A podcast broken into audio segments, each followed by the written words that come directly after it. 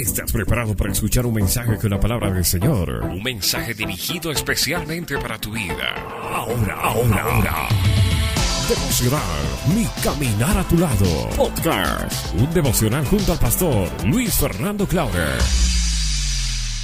Y este mensaje yo creo que es totalmente distinto porque es un mensaje de restauración, es un mensaje de, de confianza, es un mensaje de esperanza, un mensaje yo creo que es un mensaje necesario por lo que estamos viviendo en estos tiempos, por la incertidumbre que estamos pasando estos tiempos, pero sobre todo con la con la mirada puesta en Cristo, que es lo más importante. Hay una esperanza, querido Luis, porque de hecho esto tiene que para nosotros ser algo muy especial. Y es que todo lo que hoy en día está pasando, no solamente en Bolivia, sino en las naciones, ¿no? Hay una coyuntura social bastante adversa que uno se pone a pensar y dice, Señor, ¿qué hago? Eh, de paso tengo problemas. Señor, ¿será que tú me estás ahí guardando? ¿Tengo esa ayuda? ¿Será que el Señor nos está protegiendo? Hay una duda que puede surgir de esto, querido Luis. Yo creo que sí, en muchos de la iglesia, y no solamente por, y no, no solamente en la iglesia, yo creo que cualquier persona en su sano juicio, a excepción de los ateos, realmente en algún momento se pregunta y dice, Señor, ¿estás aquí? ¿Estás, ¿Estás conmigo? ¿Me estás escuchando? ¿Estás atendiendo mi clamor? ¿Estás, estás conmigo o, o me siento abandonado? Y ese, es el, y ese es el título de este, de este devocional. Dios no te ha abandonado. Y para comenzar este devocional, yo creo que ya podemos ir con el primer verso bíblico. Claro que sí, tenemos palabra del Señor, por supuesto. Este devocional está basado en la palabra de nuestro Señor. Y vamos a abrir el libro de Deuteronomio, el capítulo 4, el verso 31. Reitero, Deuteronomio capítulo 4, verso 31, que nos dice de esta manera, pues el Señor su Dios es Dios compasivo, no los abandonará ni los destruirá ni se olvidará del pacto solemne que hizo con sus antepasados. Imagínate, es hermoso pensar de que tenemos un Dios que nos cuida. En el momento que recibimos a Cristo en el corazón, es lo primero que, o mejor dicho, es lo primero que nosotros le predicamos a la gente. Sí. Que para aquellos que se sienten solos, para aquellos que se sienten desamparados, para aquellos que en algún momento se han sentido abandonados por la familia, por los hijos, eh, tal vez llegaste a una edad adulta donde realmente los hijos solo te visitan para tu cumpleaños y nada más. Sí. Y uno llega a sentirse solo. La soledad hoy en día, yo creo que se ha vuelto la- eh, el compañero de muchos dentro de la iglesia. ¿Por qué? Porque dentro de la iglesia hay muchos que no lograron casarse y viven solos y pasan los años, llegaron a la edad adulta y siguen solos. Hay otros que están casados, pero que el cónyuge, el esposo o la esposa no cumple con su labor y de la misma manera se sienten solos. Y no podemos dejar de lado a los jóvenes. ¿Por qué? Porque hay muchos jóvenes que aún teniendo a los papás, los papás son padres ausentes. Están ahí para darles el dinero, están ahí para cumplir sus caprichos, pero no están ahí para sentarse cuando se sienten tristes. Entonces todos esos vacíos los tiene que llenar el Señor. Y muchas veces nos cuesta creer de que el Señor pueda llenar ese vacío sí o sí necesitamos algo físico, algo que podamos tocar, algo que podamos ver, pero muchas veces, o mejor dicho, casi en todas las ocasiones necesitamos una sola cosa, y es tener paz. El mundo hoy en día está en busca de paz. Estamos viendo las guerras, lo que está aconteciendo, el temor, la incertidumbre, y todos piden paz. Pero la paz de este mundo es una paz temporal. La paz que nos puede otorgar eh, una persona a nuestro alrededor, una persona física, alguien a, a nuestro lado, es efímero, es pasajero, es temporal. Pero lo que Dios hace en el corazón de cada persona es eterno. Lo que Dios puede hacer en un corazón que vive en soledad es eterno. Porque la persona que llega a conocer a Cristo Jesús y lo hace su compañero, lo hace su estilo de vida, lo hace su cónyuge espiritual, no vuelve a sentirse solo. Y cuando viene la prueba, la dificultad, la tribulación, tenemos la certeza de que Dios va a suplir cada necesidad, porque Él no nos abandona. Pero es algo que uno tiene que entender, porque de hecho podemos vivir rodeados de tanta gente, Luis, Puede haber tantas personas a nuestro alrededor, pero sentirnos vacíos, sentirnos como si no hubiera nadie. Y esa paz que a muchos les falta hoy en día, de la cual tú haces mención, eh, puede ser en la vida de un joven. Muchos jóvenes hoy en día reciben lo material, tienen absolutamente todo, y papá, mamá puede decir, yo te doy todo y tú me estás fallando. Cuidado, porque la pregunta es, ¿en verdad le estamos dando todo a esos jóvenes? ¿En verdad el esposo, hablaba el, pastor del esposo, la esposa, están recibiendo lo que necesitan para poder atravesar un caminar? yo, creo, yo creo de que la iglesia hoy en día tiene que sumergirse más en este compañerismo espiritual. ¿Por qué te lo digo? Porque realmente hacemos hincapié en muchas cosas, en cómo vivir en santidad, cómo vivir en obediencia, cómo buscar el rostro del Señor, pero no les enseñamos a las personas a tenerlo al Señor como, como el compañero de vida. Hay algo que yo aprendí en mi etapa universitaria. En la etapa universitaria, mientras mis amigos hacían su, mm, su estilo de vida, podemos llamarlo así, a mí me tocaba servir en la iglesia, mm, en especial los días miércoles. Yo acababa la universidad y tenía que correr hasta, hasta la Avenida Montes, donde era nuestro primer local, a poder ministrar alabanza.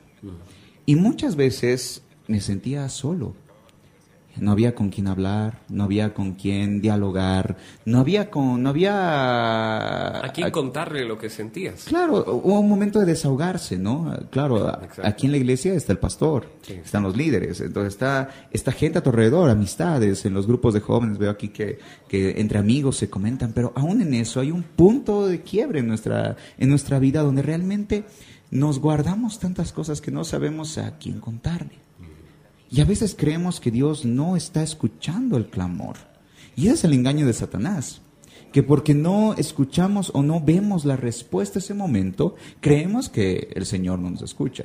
O creemos que Él nos ha abandonado. ¿Por qué? Producto del pecado, producto de, de las malas decisiones, producto de los errores. Y también es producto de que no lo hacemos a Jesús nuestro compañero de vida. Nuestro compañero que nos acompaña al trabajo, que nos acompaña en el medio del almuerzo, que nos acompaña en el desayuno, porque hay gente como yo que muchas veces le toca almorzar solo. Sí, nos ha tocado. Nos ha a todos nos ha tocado. Y muchas veces me siento y comienzo a charlar con el Señor mientras como, como podría estar haciendo con cualquier otra persona. ¿Por qué? Porque esa es la meta de nosotros como hijos de Dios. No hacerlo eh, simplemente la persona o el Dios lejano que a quien acudimos solamente cuando necesitamos algo, sino hacerlo nuestro compañero de vida el compañero de aventuras, aquel que nos toma de la mano y va caminando, porque ese es el pacto que hizo con nosotros. Ese es el pacto que hizo con nosotros. No te voy a dejar, no te voy a desamparar, no te voy a abandonar, no te voy a dejar a la deriva. Eso es lo que el Señor nos dice. No, nuestro Dios no es un Dios lejano que es capaz de abandonarnos. Y con esto quiero ir al segundo verso bíblico. Claro que sí. Y no, y a tomar muy en cuenta, porque muchas veces nosotros, eh, por la situación que podemos estar atravesando, nos podemos sentir así de solos, así de solos, eh, sin tener a alguien con quien conversar. Pero ahí está el Señor, y como bien lo dice nuestro pastor Luis Fernando, tratar de formar una relación, pero tan, tan amigable, que uno no sienta vergüenza o no sienta el qué dirán tras poder hablar con el Señor a cada momento y a cada instante. Y nos vamos al segundo verso bíblico de esta mañana, y tal cual está escrito en el libro de Deuteronomio, también el capítulo 31, el verso 8. Reitero, Deuteronomio, capítulo 31, verso 8, que dice de esta manera, no temas ni te desalientes, porque el propio Señor irá delante de ti él estará contigo, no te fallará ni te abandonará. Aquí está la promesa de Dios. Por más de que no escuchemos la, respuesta a ese momento, Él nos dice, no te desalientes. En algún momento vendrá la victoria. Y eso es lo que nos falta a nosotros. El poder confiar que realmente somos más que vencedores. ¿Cuántos de nosotros vemos el problema como la cumbre de nuestra situación y el quiebre de nuestra vida, el fin del mundo? Vino el problema, vino la crisis matrimonial, vino la pelea entre papá y mamá y no hay, respuesta. De repente vino la, infidelidad del esposo. De repente vino la infidelidad de la esposa, y ya, ya se quebró todo, no, ya no hay vuelta atrás, se me acabó el mundo. Un momento. Aquí el Señor nos dice, no te desalientes. Espera, sé paciente. Porque Él sigue tomando el control. Aun cuando nosotros nos salimos del plan de Dios, o sea, buscamos hacer nuestra voluntad, Él sigue moviendo los hilos del mundo para hacer cumplir su propósito en nosotros. Y si permite que pasemos las, las distintas dificultades y, las, y, las, y los distintos problemas, lo hace con ese corazón. El corazón de papá de querer enseñar a sus hijos. Yo me acuerdo que eh, cuando, era, cuando era pequeño, había cosas que a mí me gustaba que me lo hicieran, como cualquier niño, ¿no? Claro, lo tengo a papá, entonces que papá haga ese trabajo. Lo tengo, la tengo a mamá, entonces que mamá haga ese trabajo. Pero ¿qué sucede? Conforme vamos creciendo, nos damos cuenta que hay que adquirir las responsabilidades de la vida. Sí. Ya no podemos estar eh, pidiendo a papá o a mamá que solucionen nuestros problemas. Y muchas veces el Señor utiliza esa misma estrategia. Nos, nos permite pasar por este valle de problemas y dolores con el propósito de que maduremos, con el propósito de que lleguemos a la advertencia. ¿Por qué? Porque la anterior semana lo decía de esa manera, o no me acuerdo si fue hace dos semanas, pero es la frase que siempre uso. Si no duele, no hay cambio. El ser humano, lastimosamente por la caída de Adán, hemos sido rediseñados de esa manera. Si no nos duele, si no nos afecta, si no nos lastima, no aprendemos de nuestros errores. Y lastimosamente el ser humano aprende de esa manera. Lindo sería aprender como ahora estamos aprendiendo. Escuchando, guardándolo en el corazón y aplicándolo, cada día. Pero a veces no queremos escuchar la voz de Dios. Eso es cierto. Y es por eso que viene el problema, es por eso que viene el dolor. Pero no quiere decir que porque venga la prueba o el dolor o porque el Señor esté permitiendo que pases eso, quiere decir que Él te ha abandonado. Y esta mañana me despertaba para poder eh, ver que iba a predicar el día de hoy. Y yo sentía eso. Nunca me he sentido solo. He pecado, claro. He cometido errores. Uy, si te contara. Mm, Pero nunca el Señor me ha abandonado. Aún en los momentos más crudos de mi vida donde realmente no quise hacer caso a la voz de Dios, Él no me abandonó. Me disciplinó. Me exhortó como buen padre. Me azotó como cualquier hijo. Pero Él no nos abandonó. Y aquí va para toda la audiencia. ¿En qué momento? La pregunta para este día. ¿En qué momento te has sentido abandonado por Dios? Tal vez cuando murió papá, cuando murió mamá, en ese momento el dolor llena tanto el corazón que llegas a preguntarte, Señor, ¿qué pasó? ¿Por qué se fue? ¿Por qué? ¿Por qué de repente murió? Era tu hijo, era tu hija, ¿por qué de repente? O de repente te, te sacan del trabajo. He perdido mi trabajo, Señor, ¿con qué voy a sustentar a mi familia? ¿Qué ha sucedido? ¿Por qué? Y nos llenamos de, cuestionamientos contra Dios. No confiamos en el Señor, sino cuestionamos a Dios. Porque le decimos, Señor, ¿por qué murió? Señor, ¿por qué me tocó esto? Señor, ¿por qué lo otro? ¿Por qué lo otro? Y realmente yo he comprendido algo en toda mi vida. Y es que al Señor nunca hay que decirle por qué. Porque Él conoce nuestro camino. Él ya sabe por qué está permitiendo esto. Nosotros somos los que no queremos aceptar la voluntad del Señor. Somos nosotros los que no queremos aceptar que el Señor está tomando el control, porque nos gusta tomar el control de nuestra vida. Nos gusta ser los dueños y señores de nuestra vida. Mm, hemos hecho al Señor Jesús nuestro Dios, pero no nuestro Señor, porque si fuera nuestro Señor, cualquier cosa que viniera a nuestro Señor, lo aceptaríamos. Y aquí va la exhortación para la audiencia. ¿Por qué tantas veces hemos cuestionado a Dios y hasta hemos dicho, tú no me amas? Tú no me quieres porque no estás, conmigo. no estás conmigo, me has abandonado, porque no estás haciendo lo que yo quiero que hagas. Exacto. Pero ahí está el error, no es lo que nosotros queremos. No es la voluntad del hombre que Dios obedece, no, es la voluntad de Dios que nosotros decidimos obedecer. Y si la voluntad de Dios son las lágrimas para fortalecer nuestra vida, pues gloria a Dios, pasemos por ese valle. Si, nuestra, si nuestro propósito conlleva un tiempo de desierto, pues gloria a Dios, ¿cuántos desiertos hemos vivido? ¿Cuántos desiertos? Y siempre me acuerdo, siete años de ministerio yo tengo. Y cada año he debido pasar unos cinco o seis desiertos. Momentos de soledad, claro que sí. Momentos donde uno se sienta en el borde de la cama y dice, ¿y ahora qué hago? Sí, ¿no? Señor, dame una salida. Pero hay algo que he aprendido y es que sí podemos acudir al Señor si podemos pedirle al Señor que nos libre, si podemos pedirle y acercarnos a Él y decirle, Señor, por favor, atiende mi clamor. Pero tiene que ir de la mano con la fe. Decirle, Señor, estoy viviendo esto, me duele, me lastima, estoy llorando, pero confío en ti. Y ahí entra el tercer verso bíblico, que eh, cuando lo leí realmente me gustó.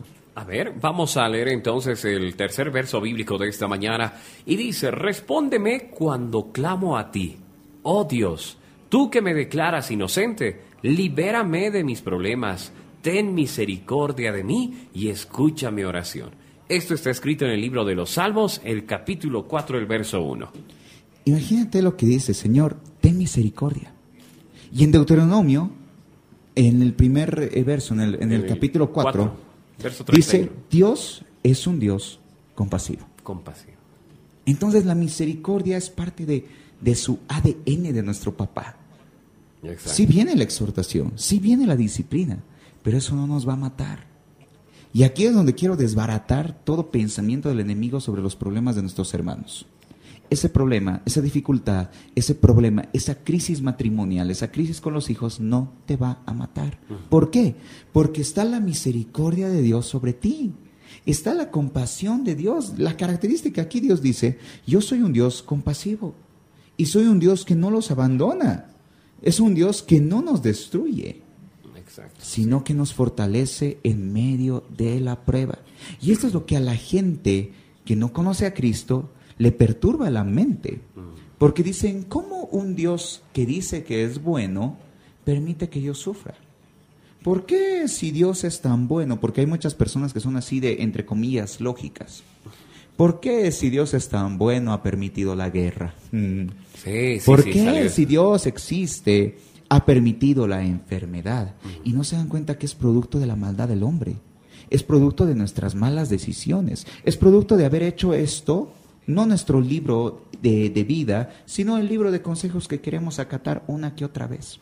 El que me conviene, digamos. Ajá, agarrar un verso bíblico, ah, esto sí lo aplico, pero este no lo aplico, Sí. este sí lo aplico, este no lo aplico. Y es por eso de que vienen estos momentos difíciles. Pero en todo eso, Dios sigue siendo misericordioso. Amén. Joe, llevamos dos años de pandemia Sí. y muchos de nosotros estamos vivos. Amén. Gloria a Dios por eso. Cierto, tienes ¿Y eso la qué es? ¿Eso es, eso es porque lo merecemos? No. ¿Eso es porque, uy, somos eh, mejores hijos que de Dios que otros que han partido? No. Esto es algo que se llama misericordia. El que está vivo tiene misericordia. Pero también el que está enfermo tiene misericordia. El que está en una buena posición económica es por misericordia. Pero también el que está en un tiempo de pobreza también es misericordia. Ninguno es mejor que el otro. El que está sano no puede decir que está mejor que el que está enfermo. Ojo con ese detalle. ¿no? Cuidado. ¿Por qué? Porque ambos son misericordiosos. Exacto, son, mejor dicho, llenos de misericordia por Dios. Así es. Mira, te corto ahí, ¿no? Porque muchas veces pueden decir, ah, hasta el día de hoy yo no he enfermado y es porque yo soy más espiritual que aquel que sí ha enfermado, ¿no? Tratamos de querer condenar la acción de, de- de otras personas, ¿no? Y hay algo que dice Romanos 2, dice, hombre, tú eres inexcusable, te crees inexcusable. Mm. Tú que juzgas, pero te condenas a ti mismo por, lo, por las palabras que estás virtiendo. Exactamente. Entonces, ¿qué sucede? Si nosotros estamos hoy viviendo la vida que estamos viviendo, sea buena o sea mala, es misericordia de Dios. Y la Biblia dice, ustedes tienen que dar gracias en todo. No dar gracias solamente cuando estoy sano, sino dar gracias por la enfermedad. Y esto yo lo tuve que vivir en carne propia. No porque yo me enfermé, sino porque un momento, eh, no sé si decirlo públicamente, bueno, voy a, voy a colocar así para que la gente pueda sobreentender. Vi una prueba en mi familia, como las muchas pruebas que nos toca vivir. A todos, absolutamente a todos, sí. Y en un momento en la noche, cuando yo llegué y me enteró de la noticia, ese momento eh, mi papá ora y luego mi papá me dice, ahora ora tú. Y ese momento yo no sabía qué orar porque realmente me dolía, o sea, solo, solo, solo enterarme de esa noticia como que me afectaba mi alma. Y ese momento en mi mente era, Señor, ¿qué te pido? te pido sanidad, te pido restauración, te pido que nos libres ahora. ¿Qué te pido? Porque eh, tengo que orar, tengo que, tengo que hablar contigo. Y lo único que le dije, Señor, gracias. Ese momento es, Señor, nos duele, nos asusta, nos, nos afecta, pero gracias, porque hay algo acá. Y a raíz de eso salió la, la nueva canción que un domingo la canté, que ya va a salir el nuevo álbum, que dice, mi fe está en ti. Sé que no me has abandonado, porque yo sé de quién he predicado. Yo cuando leo la Biblia sé de quién hablo. Sé de que es un Dios que dice, no te voy a abandonar. Entonces, si su Biblia, su palabra me dice eso, yo le creo. Sé de quién canto, porque yo siempre le canto de que en la tempestad le voy a adorar. Le canto de que Él es bueno. Le canto de que aún en mi necesidad yo sé que Él está ahí conmigo. Entonces, ¿por qué habré de temer? Y es lo que la Biblia dice. El mismo Señor Jesucristo lo, lo, dice así. Ustedes no tienen por qué temer ni a la enfermedad, ni a los hombres que pueden mutilar el cuerpo. No tienen por qué temer a las enfermedades, ni a las pandemias, ni a lo que suceda. Teman de aquel que puede echar su alma en el infierno. Ahí está. Y ahí es una, es una diferencia. No estamos hablando de tenerle uy, miedo al Señor y acercarnos y...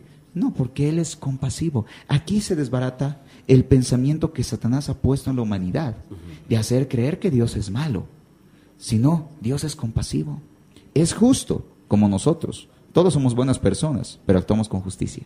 Exacto. Ajá. Nadie es malo por actuar con justicia, entre comillas. Entre comillas, exacto. Pero Sí, sí. Dios es justo y es compasivo. Es compasivo, es misericordioso. Y en este salmo, cuando dice, Señor, líbrame de mis problemas, pero ten misericordia de mí, no está exigiendo, no está ordenando a Dios, no le está diciendo, ¿sabes qué? Como muchos. Si no me libras, yo me aparto. Hmm. Si no me libras, ya no voy a la iglesia. Si no me libras, ya no apoyo tu obra. No. Aquí muestra el corazón de siervo. Señor, líbrame, pero ten misericordia. Humildemente te pido, y si está en tu voluntad librarme, pues líbrame. Pero si no está en tu voluntad librarme, no me libres, pero no me abandones. Estoy clamando a ti. Ese es el clamor, el pedirle con reverencia, con, con amor, con compasión, porque Él es nuestro papá. Y hablemos de confianza en ese sentido, querido Luis, porque una cosa es tener temor al Señor en poder cumplir lo que Él nos manda a través de sus mandamientos y a través de todo lo que Él expre- expresa en su palabra. Pero otra cosa es tenerle miedo y no quererse acercar a Él. Eso es otro, otro tipo de temor, el cual no deberíamos de tener. Esa confianza para acercarnos a Dios y tal cual expresas, Luis, decirle, Señor, yo quiero esto, necesito esto y yo quiero que tú me lo des. Esa confianza debería de haber. Eso es lo que deberíamos buscar. Y yo creo que eh, es lo que sucede cuando nosotros conocemos a una persona. Hmm. Algo que yo he aprendido y realmente cuando conoces a una persona no le tienes confianza. Hmm. Sí. No, no, no le vas a la primera persona que conoces y le cuentas tu vida, No, no, no. sino que es un proceso de amistad. Conforme vas conociendo a la persona, vas recién agarrando confianza. Es lo mismo que cuando una persona decide enamorarse o, o comenzar un noviazgo ya para matrimonio, ya comienza a rendirse por el bien de la persona que ama. Y lo mismo en nuestra relación con Dios. ¿Cómo vamos a poder confiar en el Señor? Conociéndolo. ¿Y cómo lo vamos a conocer? Leyendo su palabra. Una vez me dijeron si era tan necesario leer la Biblia.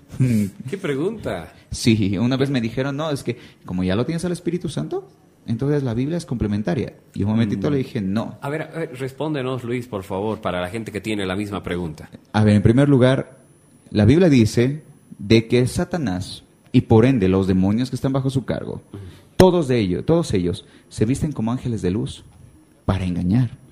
Entonces, ¿cómo nosotros podemos confiar de que la voz que nos habla es del Espíritu Santo y no es la voz de un espíritu inmundo que se disfraza del Espíritu Santo a través de la palabra?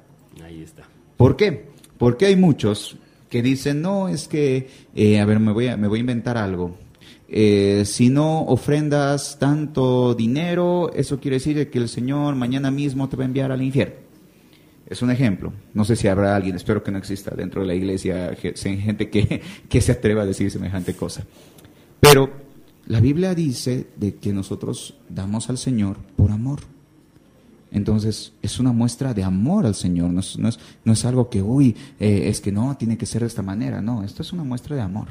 Por ejemplo, si una persona me dice, le comento que Dios me ha dicho que, que Dios lo ama y que Dios lo ama mucho, yo me río porque sé que esa no es la voz de Dios. Porque la Biblia ya me enseña que de tal manera amó Dios al mundo que entregó a su Hijo. Claro. Entonces no podía redundar sobre eso. De la misma manera, si una persona no lee la Biblia, no va a ser guiado por el Espíritu de Dios. ¿Por qué? Porque el, el Espíritu del Señor jamás va a contradecir su palabra. Exactamente. Entonces no habría una manera. Y cuando me, hicieron, me, me dijeron eso así, yo creo que no es tan necesario. En ese momento yo me reí y le dije, es por eso que se dejan engañar. Es por eso que luego viene cualquier persona y dice, Dios me ha dicho de que el Señor viene en tal fecha. Y le creen, ¿no? y le creen. Y le creen. ¿Por qué? Porque no leen la Biblia. Porque aquí está el manual de fe, de conducta, de amor, de esperanza. Aquí está la vida eterna. Por eso la Biblia dice, escudriñad las escrituras porque ellos parece que tenéis la vida eterna. Y ellas dan testimonio de mí. ¿Y qué tan importante es esto, no, Luis? Porque de hecho, leyendo la Biblia, uno mismo encuentra lo que el Señor quiere para nosotros y adquiere conocimiento. Y parte de la palabra del Señor nos dice de que por falta de conocimiento podemos perecer. Ajá. Y, y- y sí, ahí, ahí, ahí se comparten las falsas doctrinas y hay tanta gente hoy en día que está siendo engañada por falsas doctrinas, lugares donde te comparten la palabra al estilo de una persona, pero no como debe de ser. Por eso hay que saber la palabra para que no les metan los dedos a la boca. Y eso es algo, y eso, y es algo que a mí me, me, me impacta mucho porque realmente tenemos tiempo para muchas cosas, Joe. Tenemos tiempo para sentarnos en una sala de cine y disfrutar tres horas y media de una película. Y lo sé porque yo también, yo también voy al cine y una que otra vez me tengo que sentar tres horas y media a, a ver una película y a veces hasta me duermo. Pero claro, ¿cuál es el pensamiento del ser humano? Es que he pagado, entonces lo disfruto las tres horas. Ajá, sí, sí. Esto es gratis. Esto es gratis y tenemos todo el tiempo del mundo. No sé si la gente sabrá, pero ¿te acuerdas cuando iniciamos los devocionales? Yo te dije, los devocionales son cortos exclusivamente para que las personas tengan el tiempo, cinco minutos, para aprender la ese Biblia. tiempito al menos. Son sí. cinco minutos, cuando realmente el Señor nos exige mucho más. Exacto. Pero aquí está, volviendo, volviendo a, nuestro, a nuestro tema devocional. Cuando nosotros no leemos la Biblia, podemos caer en el lazo del enemigo y creer que Dios nos abandona. Cuando no leemos la Biblia, podemos creer de que el Señor realmente no está con nosotros. Y que, uy, el- el- para el dolor, para, para el sufrimiento, para, para, el, para los pequeños problemas de la vida, no tenemos una respuesta. Pero aquí en la Biblia nos enseña que el Señor es la solución para todo. Siempre y cuando clamemos a Él, no como, no como ordenanza. Yo te ordeno, Señor, de que me libres de este problema. No, no, eso es un hijo malcriado. Sí, la verdad. hay, que acercar, hay que acercar, Señor, es tu voluntad. Estoy viviendo esto, te doy gracias, pero es tu voluntad. Enséñame tu voluntad. Y aquí entra el último verso del día. A ver, vamos a continuar leyendo los versos bíblicos que realmente están trayendo bendición con el compartimiento de este mensaje. Leemos lo que viene a ser el libro de los Salmos, el capítulo 13, el verso 3. Vuélvete hacia mí y contéstame, oh Señor mi Dios, devuélvele el brillo a mis ojos o moriré. Esta es una palabra muy cruda. Sí, Por favor, líbrame porque siento que me muero. exacto, sí, sí. Te cuento la historia de David. David ha sido un, un siervo y yo la verdad amo mucho la historia de David y cada vez que puedo predicar desde distintos puntos de, de vista espiritual, realmente me, me dedico porque me encanta su historia. Es la historia de todo ser humano. Un hombre sujeto a pasiones, un hombre que ama mucho al Señor, pero que el viejo hombre aún es más fuerte, un hombre que anhela hacer la voluntad del Señor, pero que de repente la carne le gana y, le- y- y termina hasta siendo un asesino. O sea, la historia de David es, es muy hermosa. Pero en una de las historias de David, en una de las historias eh, que, que la Biblia relata, nos habla de la muerte del- de, de uno de los hijos de David. David declara la Biblia de que David, cuando se enteró, claro, después de haber matado a Urias, eh, el, el Señor declara de que el, de que el hijo que, que estaba esperando a Betsabé iba a morir, el primero. Ajá. Y David dice la Biblia que él entra en un dolor. Ayuna tres días. Se viste de silicio, o sea, de, de luto. Y comienza así a rogarle al Señor. En esos tres días dice que no comió nada, se dedicó a la oración, se dedicó a, a rogarle al Señor. Y no sé si esta palabra habrá venido antes o después, no tengo la menor idea. No tengo la menor idea si, si, si lo, si lo dijo tal vez en otra, en otra dificultad, o tal vez este salmo reflejaba lo que pasaba ese momento. Pero yo entiendo el corazón de David. Es decir, Señor, yo sé que he cometido un error, pero ya no aguanto. Señor, sé que estoy viviendo las consecuencias de mi pecado, porque lo que estaba viviendo David era la consecuencia de haber sido asesino. Y él estaba triste, tres días en sufrimiento, en ayuno, en dolor, rogándole al Señor que tuviera misericordia. Y cuando pasan esos tres días, el Señor hace su voluntad. Muere el niño. El bebé muere. Sí. Y los, y los, eh, los ayudantes del rey, de- del rey David, directamente le dicen, ahora se dicen entre ellos, ¿cómo le decimos? ¿Cómo le decimos que acaba de morir eh, su hijo? El rey David escucha y dice, bueno, ya murió el niño, sí, ok. Dice que se va a bañar, se cambia de vestimenta y sigue su vida. Entendió. Yo creo que eso es lo que nosotros deberíamos apuntar cuando viene la muerte. ¿Por qué? Por ejemplo, eh, bueno, a raíz de la pandemia ya no hemos estado ministrando en funerales y velorios, pero yo me acuerdo que la última vez que me tocó ir a uno, eh, la mamá desconsolada decía, Señor, no entiendo por qué te lo llevas, por qué te lo llevas, por qué has sido tan malo conmigo. En serio, no me amas tanto como para quitarme mi hijo. Y yo entiendo el dolor, no estoy justificando, no estoy criticando, no estoy juzgando el dolor de una madre al perder su hijo. No quieres poner frialdad a este, este punto, por si acaso. claro, pero ahí es donde entra realmente el amor al Señor y decir, Señor, me duele, pero ha sido tu voluntad. Eso es lo más crudo que, que, que vamos a aprender en esta vida. El decirle, Señor, me duele. No, podemos decir, no estoy de acuerdo, no, no, la verdad, me hubiera gustado no vivirlo. Yo siempre le, digo al Señor eso, me hubiera gustado no vivir depresión. Mm. Siento que he desperdiciado dos años de mi vida, pero, pero te doy gracias porque por algo he pasado. Mm. Si hubiera tenido la oportunidad de decirlo, no lo hago, pues créeme que lo hubiera dicho, Señor, no. Pero no es nuestra voluntad, es la voluntad del Señor. Pero ¿qué sucede ahí? Dios no abandonó a David. Al contrario, después de darle esa exhortación, ese castigo, el Señor le regala otro hijo, que ese hijo iba a ser Salomón. Y, y Salomón, claro, fue, bueno, cometió errores, todo lo que ustedes quieran, pero él fue el sucesor de, David. ¿Por qué te digo todo esto, Joe? Porque nosotros como hijos de Dios, si aprendemos a mirar la voluntad del Señor por encima de lo que queremos, aunque nos duela, sabremos qué es lo correcto. Eso, esto enfrasca todo ese devoción, este devocional. Si realmente amamos al Señor, amamos también su voluntad. Y su voluntad es buena, agradable y perfecta. Pero esa voluntad es buena aunque para nosotros no nos parezca buena. Es perfecta aunque a nosotros nos duela. Es agradable aunque nos ponga tristes. Porque esa es la voluntad de Dios. Y Romanos 8:28 dice que todas las cosas nos ayudan a bien. Todas las cosas nos ayudan a bien. No existe nada que se salga de las manos del Señor. Por eso decía, este mensaje es, es de consuelo, porque podemos entender que el Señor no nos va a abandonar. Sí, va a doler algún momento. Sí, vamos a sufrir en algún momento, pero Él no nos abandona. No va, no va a alejarse de nosotros. Y si nosotros clamamos a Él como clamó David, Señor, devuélveme el brillo de mis ojos, Él lo hará. Porque vemos la historia de David, vemos lo que Él hizo, vemos cómo el Señor lo, lo aún Después de ello lo siguió usando y estuvo con él. Claro, vino un castigo de 25 años sobre su familia, pero David jamás se apartó de él y el Señor tampoco se apartó de él. Eso quiere decir que nosotros podemos vivir en esta tranquilidad y en esta paz sabiendo que el Señor está con nosotros, sabiendo que Él camina con nosotros. Pero eso sí, no quiere decir que porque el Señor camine con nosotros y no nos abandona, tenemos vía libre para pecar. El que ama a Dios, respeta a Dios.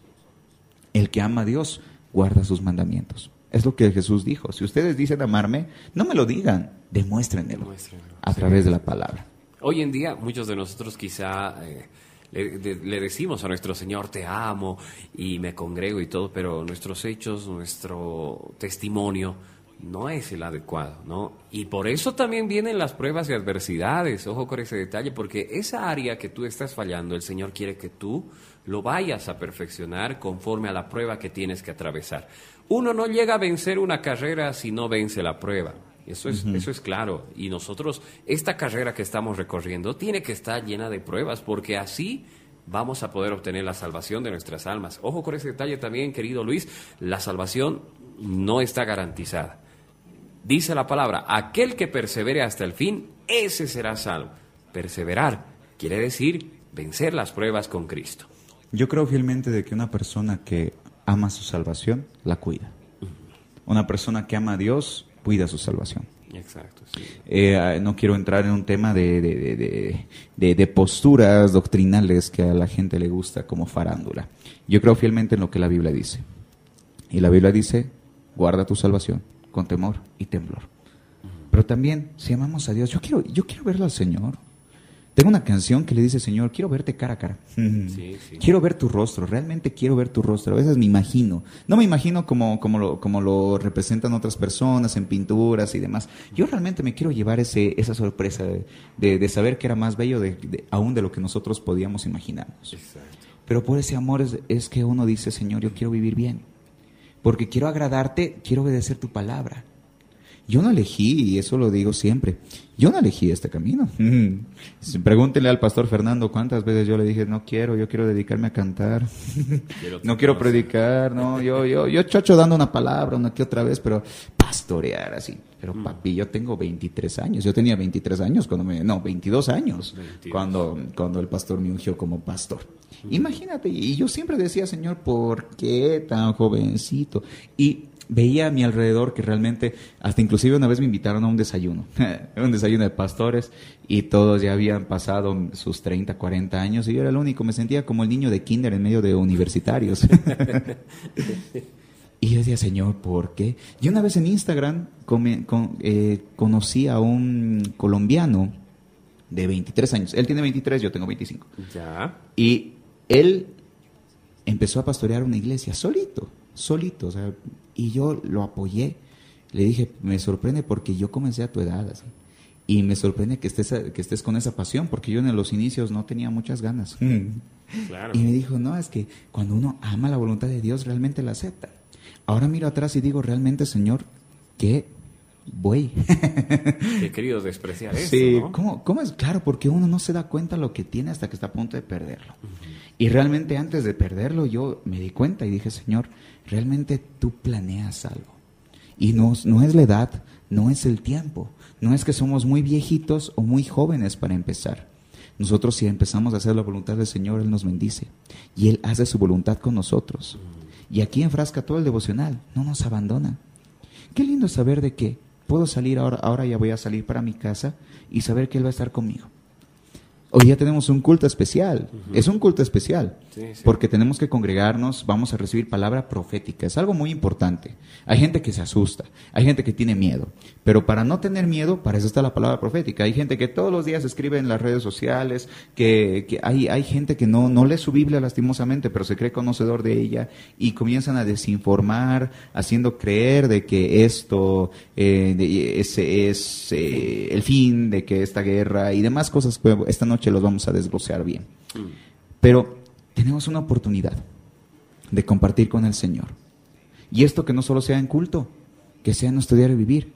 Esta mañana yo estaba con que, Señor, tú estás conmigo. Sí, estás conmigo. Entonces el pueblo tiene que saber que tú caminas con ellos.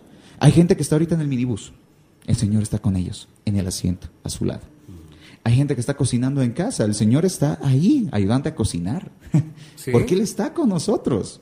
Hay gente que está estudiando. Ahorita estaba, estaba escribiendo y eh, me decían, estoy en la U, estoy en la universidad ahorita. Y yo, ah, ¿estás, estás terminando tu proyecto? Sí, el Señor está ahí contigo. ¿Por qué? Porque el Señor camina con nosotros, no nos abandona. Es la promesa. Esa promesa está en el Antiguo Testamento, pastor, sí, pero las promesas de Dios son eternas. No tienen ni un principio ni un final, son eternas. Lo que Él prometió lo va a cumplir. Eso lo dice la Biblia. Él es fiel. Él, él es fiel para cumplir sus promesas. Y si su promesa dice, no te voy a desamparar, entonces quédate tranquilo. Nunca te faltará el pan. Aunque venga la guerra, no Venga nos va a faltar. Ajá. Sí. Pero Señor, mi familia, un momento, entrona al Señor en tu familia, porque tú y tu casa son salvos. Eso lo dice la Biblia. ¿Eso es promesa o no es promesa? Es promesa. ¿Y te acuerdas? No, nada más te digo esto, Luis. ¿Te acuerdas de la pandemia? Ajá. Cuando no había no había posibilidad de tener eh, Ingreso para- económico. eso no había ingresos económicos pero el señor nunca nos ha desamparado esa es la palabra Me acuerdo que había hermanos que me decían, pastor, ¿cómo es posible? Mi, mi, la, mi alacena está llena. Es como si tuviera pan eh, años guardado, porque siempre hay pan, siempre hay harina, siempre hay arroz. exacto Y uno dice, Señor, pero, pero ¿en qué momento iba a comprar si no nos dejaban salir? exactamente sí. Ahí está la fidelidad de Dios, que Él no nos desampara. Entonces, ¿en qué momento podemos decir, Dios me has abandonado? No, en ningún momento. No. Porque aún en medio del dolor, Él es tu consuelo. En medio de la aflicción, Él es tu apoyo. En medio de tu sufrimiento, Él es quien te sostiene en tus brazos. Entonces, podemos decir confiadamente de que el Señor no nos abandona. Y yo creo que ese es, ese es el, ese es el de, este es uno de los devocionales más lindos que he podido compartir. Porque realmente uno puede salir con una sonrisa.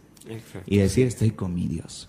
Y estoy con mi Dios y voy a caminar y aunque venga el enemigo y el mismo diablo que quiera arremeter contra mí, mi Dios es más fuerte. Y eso nos ayuda a vivir bien. Amada familia, que el Señor les bendiga, que el Señor les guarde. Querido pastor, muchas gracias por haber estado con nosotros el día de hoy. Hasta la próxima semana. Que el Señor les bendiga. De esta manera acabas de escuchar un devocional junto al pastor Luis Fernando Claure. Devocional, mi caminar a tu lado, podcast. Recibe más devocionales en esta plataforma digital. Encuentra bendición a través de la palabra de nuestro Señor. Podcast cristiano, mi caminar a tu lado.